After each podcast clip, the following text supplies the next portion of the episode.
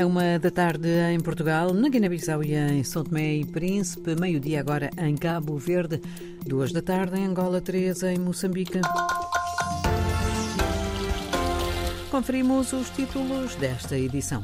A oposição senegalesa e um coletivo de associações da sociedade civil rejeitam a proposta de diálogo nacional feita ontem pelo presidente Sassante Macky Sall. A bruma seca em Cabo Verde pode tornar-se hoje mais densa, alerta o Instituto Nacional de Meteorologia e Geofísica. A duas semanas das legislativas, a Unicef Portugal pede a crianças e adultos que escrevam cartas aos partidos políticos. Notícias para desenvolver já a seguir, edição de Gael de Castro. 16 dos 19 candidatos às eleições presidenciais no Senegal e o coletivo Arso no Election, que significa preservar a nossa eleição, a nossa eleição e que agrupa uma dezena de organizações da sociedade civil, anunciaram hoje que rejeitam participar no diálogo nacional anunciado ontem pelo chefe de Estado cessante Macky Sall. Um diálogo que Sall tinha proposto começar já na próxima segunda-feira para chegar a um consenso sobre a data para a realização das presidenciais.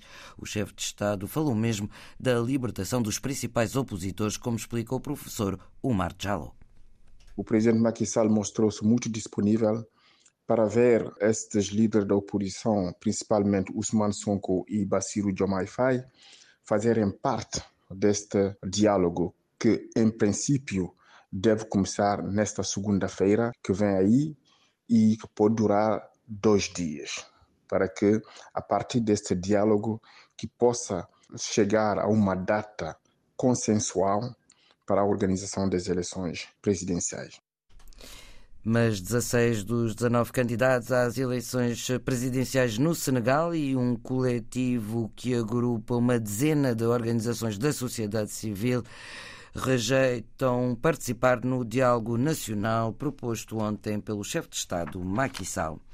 Em Cabo Verde, depois de alguma melhoria do estado do tempo registada durante todo o dia de ontem, a bruma seca pode hoje tornar-se temporariamente mais densa.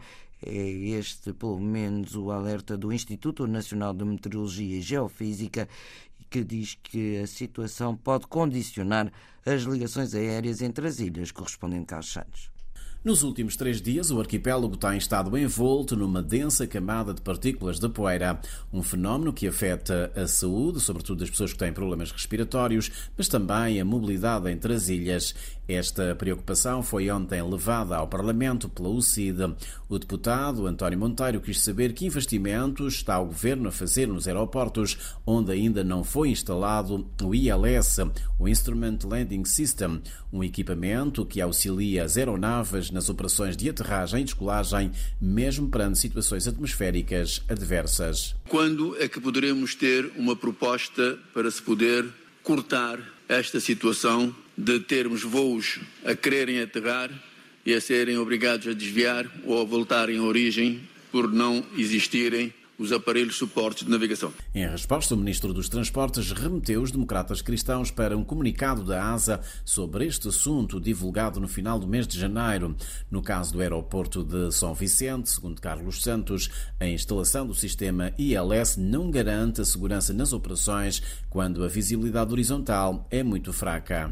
Empresas especialistas nessa área, com experts, já estiveram cá Inclusive as empresas que vendem esse, tipo, esse aparelho quiseram vender e propor a venda para instalação em São Vicente e depois de fazerem o estudo, eles mesmos disseram que neste momento não havia condições para melhorar. O Instituto Nacional de Meteorologia e Geofísica considera que as condições climatéricas não são as habituais nesta época do ano. E por isso mesmo a bruma seca pode hoje tornar-se mais densa em Cabo Verde. Com o objetivo de impedir que grupos armados entrem em Moçambique, o presidente Filipe Nyusi ordenou o reforço das ações de patrulha ao longo da linha de fronteira com a Tanzânia, correspondente ao Orfeu de Sá, Lisboa. Foi num contacto com as tropas da Guarda Fronteira no distrito de Moeda, em Cabo Delgado, que Filipe Nyusi exigiu maior controlo da linha de fronteira. É esta que vigia a nossa fronteira e, neste caso concreto, com a República Unida da Tanzânia, onde tem sido a via por onde os terroristas tentam usar encontram dificuldades por causa do vosso trabalho, mas sempre há alguns que conseguem escapar. Felipe Nunes exigiu, por isso, firmeza na atuação desta força.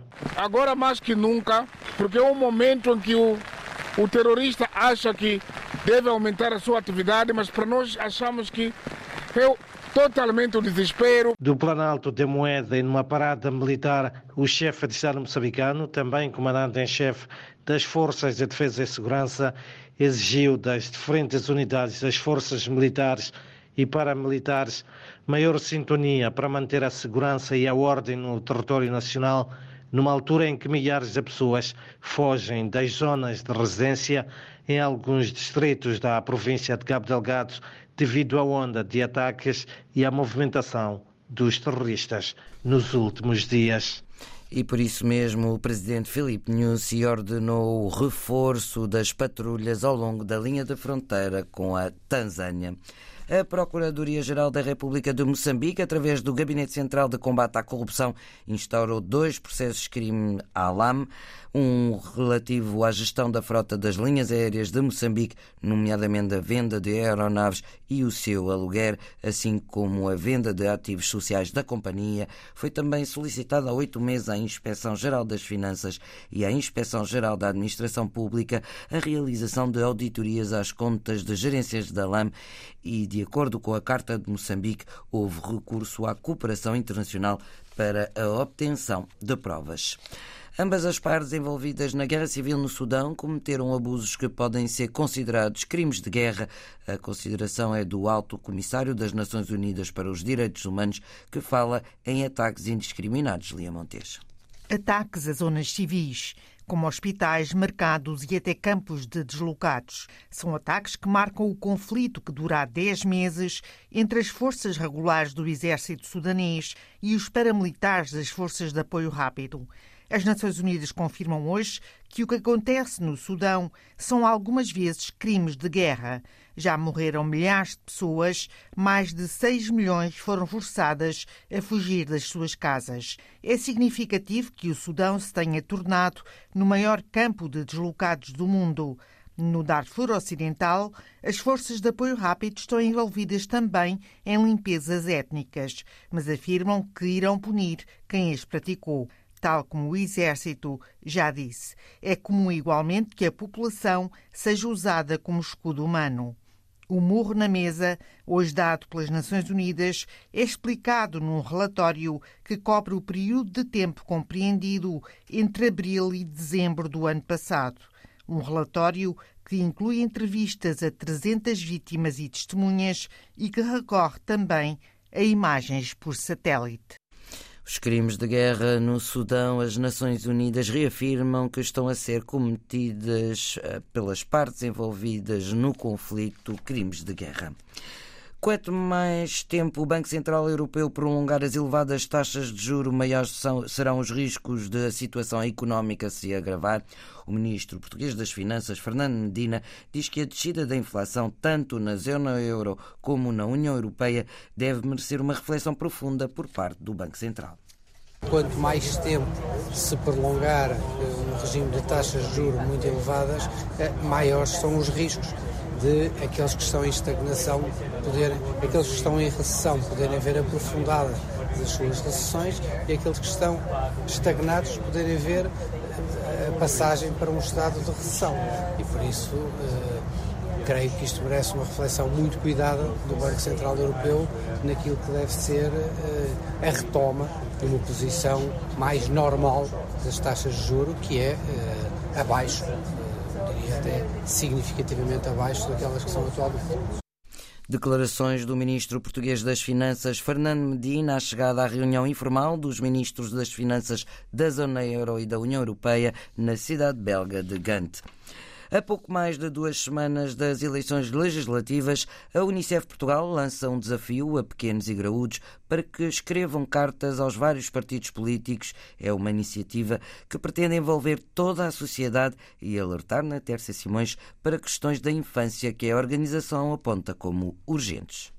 A Unicef aproveita este período de campanha eleitoral para sensibilizar os candidatos e apelar aos partidos que assumam o compromisso de que as crianças deixem a situação de pobreza. Em Portugal, uma em cada cinco crianças é pobre. Beatriz Imperatori, diretora executiva da Unicef Portugal, propõe um ministério para tratar assuntos da infância Esta provocação, se quiser, nós temos as várias responsabilidades sobre a criança divididas em vários ministérios, uh, uh, diferentes organismos, diferentes instituições e depois não há um mecanismo coordenador agregador para que a resposta seja uma resposta consistente, seja uma resposta unificada. Prioridade às crianças nesta campanha eleitoral leva a Unicef a incentivar crianças e adultos a escreverem aos partidos. As cartas estão disponíveis no site da Unicef. Uma carta, um desafio, tem voto na matéria toda a política pública dirigida às crianças tenha mais atenção e tenha mais prioridade. Nós, eh, aliás, estas cartas são feitas com base na sequência do lançamento do manifesto, que tem como título mais de 1,8 milhões de razões para agir. Beatriz Imperatori, diretora executiva da Unicef Portugal, enviou aos partidos um manifesto com várias preocupações: acesso das crianças à educação, a cuidados de saúde ou proteção contra várias formas de violência. É a iniciativa Prioridade às Crianças da Unicef Portugal. A Unicef convida crianças e adultos a escreverem aos partidos candidatos às eleições legislativas e a pedirem uma ação política dedicada à infância. E a terminarmos em mais um dia de correntes descritas, a jornalista Fernanda Almeida encontrou quem recupere velhos processos de gravação da memória. Aqui o diálogo à volta do livro, da palavra, da poesia, do romance é permanente. Aqui acontecem as parcerias mais improváveis e aqui se dá lugar a novas ideias, projetos e sonhos.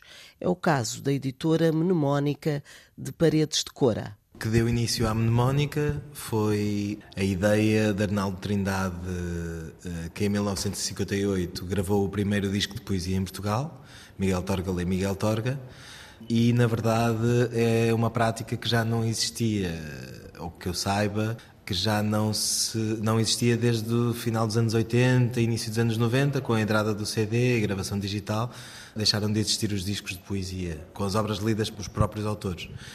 E, portanto, a mnemónica vai tentar reavivar um pouco essa prática de gravar os autores a dizerem a sua própria poesia. Paulo Pinto, editor da Mnemónica, que viu nesta edição das Correntes uma oportunidade, criando um pequeno estúdio de gravação num dos camarins do Teatro Garrete, produz um novo vinil. Viemos aqui para criar um novo disco da Mnemónica, uma compilação, neste caso, de uma série de autores de poesia, ou que também têm em prosa, mas já passaram pela poesia e no, no fundo vai ser assim uma espécie de um encontro em disco, na minha opinião, muito interessante e muito diverso. O vinil, um formato que parece que por mais anos que passem, há sempre quem lhe queira dar uma nova função. A reportagem de Fernanda Almeida no Festival Correntes Escritas que decorre na Póvoa de Varzim.